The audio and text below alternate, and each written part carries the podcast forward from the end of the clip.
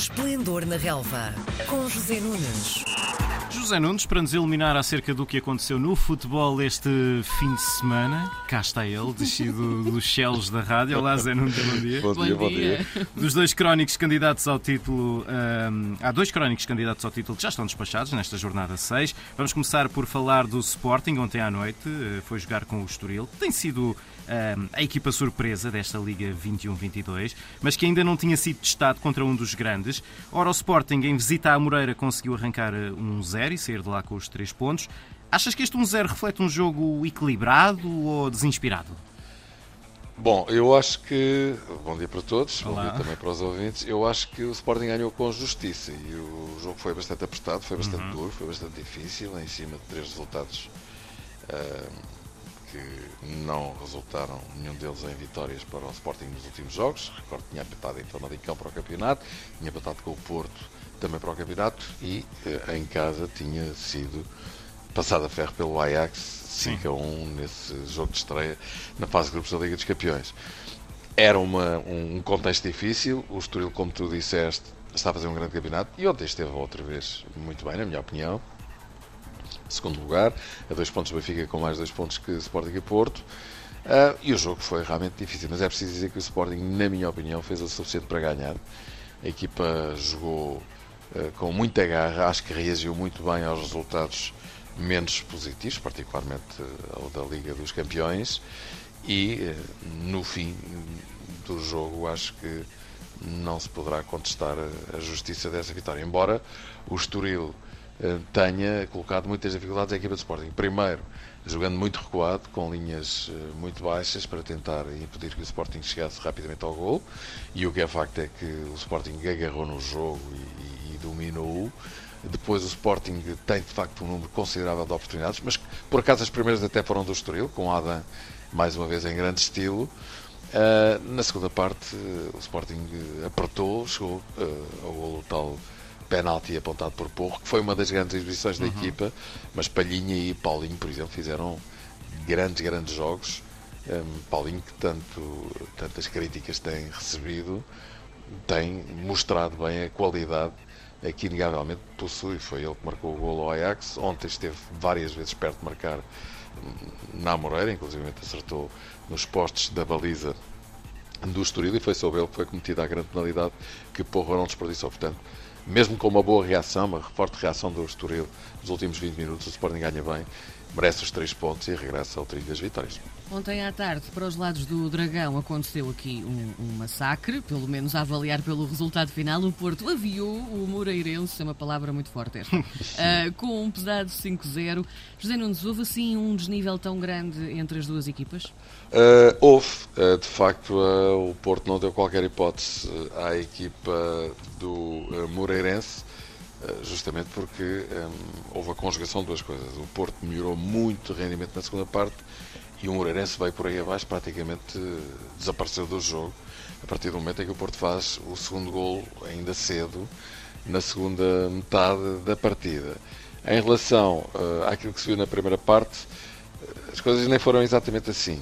Aliás, a Sérgio Conceição referiu-se a isso, dizendo que o Porto, na primeira parte, fez algumas cócegas, mas não foi uma equipa particularmente contundente e incisiva. Muita posse de bola, pouca contundência.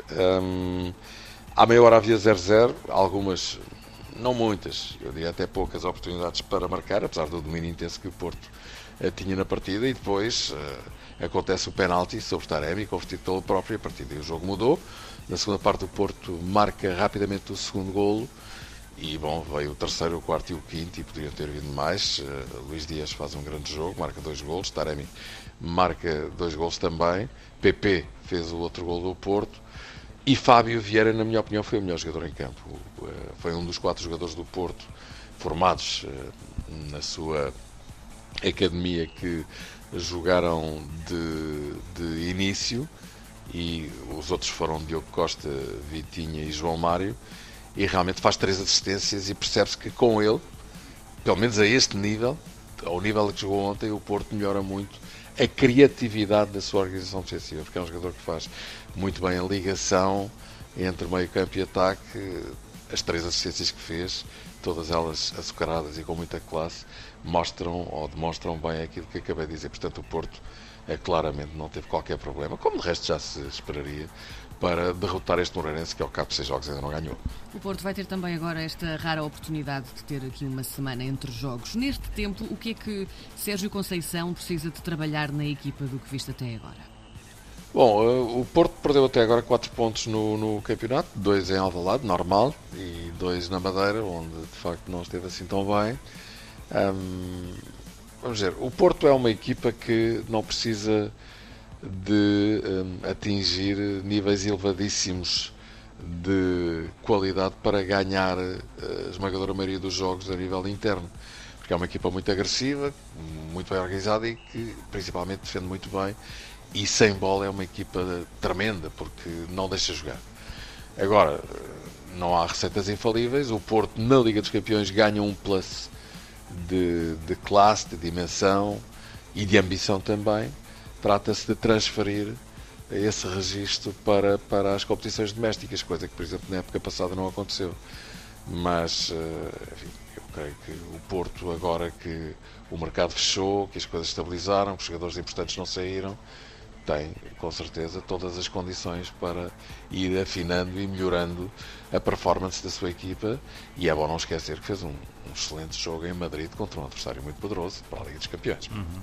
Vamos ainda falar do Benfica, que vai jogar logo à tarde para a jornada 6. Vai ser o anfitrião do Boa Vista. Antevês aqui alguma dificuldade, Zé, para os encarnados, já que o Boa Vista até anda bem classificado neste início da época? É a minha convicção que os três grandes vão ganhar esta jornada, mas Vamos esperar para ver. Dois deles já fizeram o seu trabalho. O Benfica ainda tem que dar corda aos sapatos, como se costuma dizer. Uh, o Benfica tem um início de campeonato muito forte: 5 jogos, 5 vitórias. Uh, também vem de um resultado, apesar de tudo positivo, podia ter feito melhor e, e, as coisas até podiam ter acabado mal na ponta final do jogo. Com o Dinamo de Kiev, uhum. fora de casa, na, para a Liga dos Campeões. Uh, no campeonato, 15 pontos. uma das imagens de marca deste Benfica este ano é que está muito mais eh, competente do ponto de vista defensivo. Três gols sofridos em 10 jogos, dois para o Campeonato, um para a Liga dos Campeões. À sexta jornada da época passada, o Benfica também tinha começado muito bem. Não deixa de ser curiosa esta, esta recordação. Eh, seguramente que Jorge Jesus não terá deixado de lembrar aos seus jogadores. O Benfica também tinha 5 jogos, 5 vitórias e foi jogar ao Bessa com este Boa Vista e perdeu por 3-0. E a partir daí as coisas começaram de facto a a complicar-se a descambar e o Benfica nunca mais foi a mesma equipa.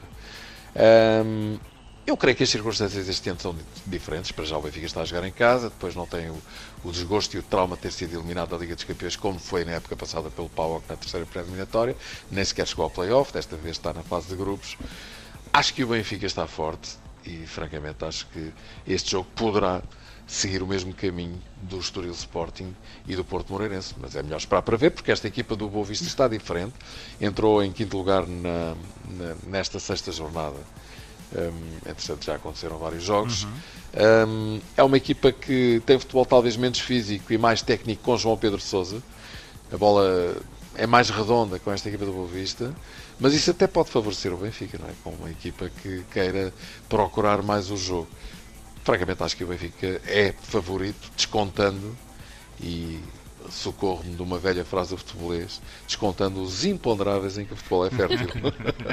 e terminamos assim, terminamos bem, marcamos encontro na próxima semana. Obrigada. Combinado. Um abraço. Um abraço. Até para a semana. Às segundas-feiras, José Nunes comenta a jornada desportiva. Esplendor na Relva, às 10h30 da manhã, na RDP Internacional.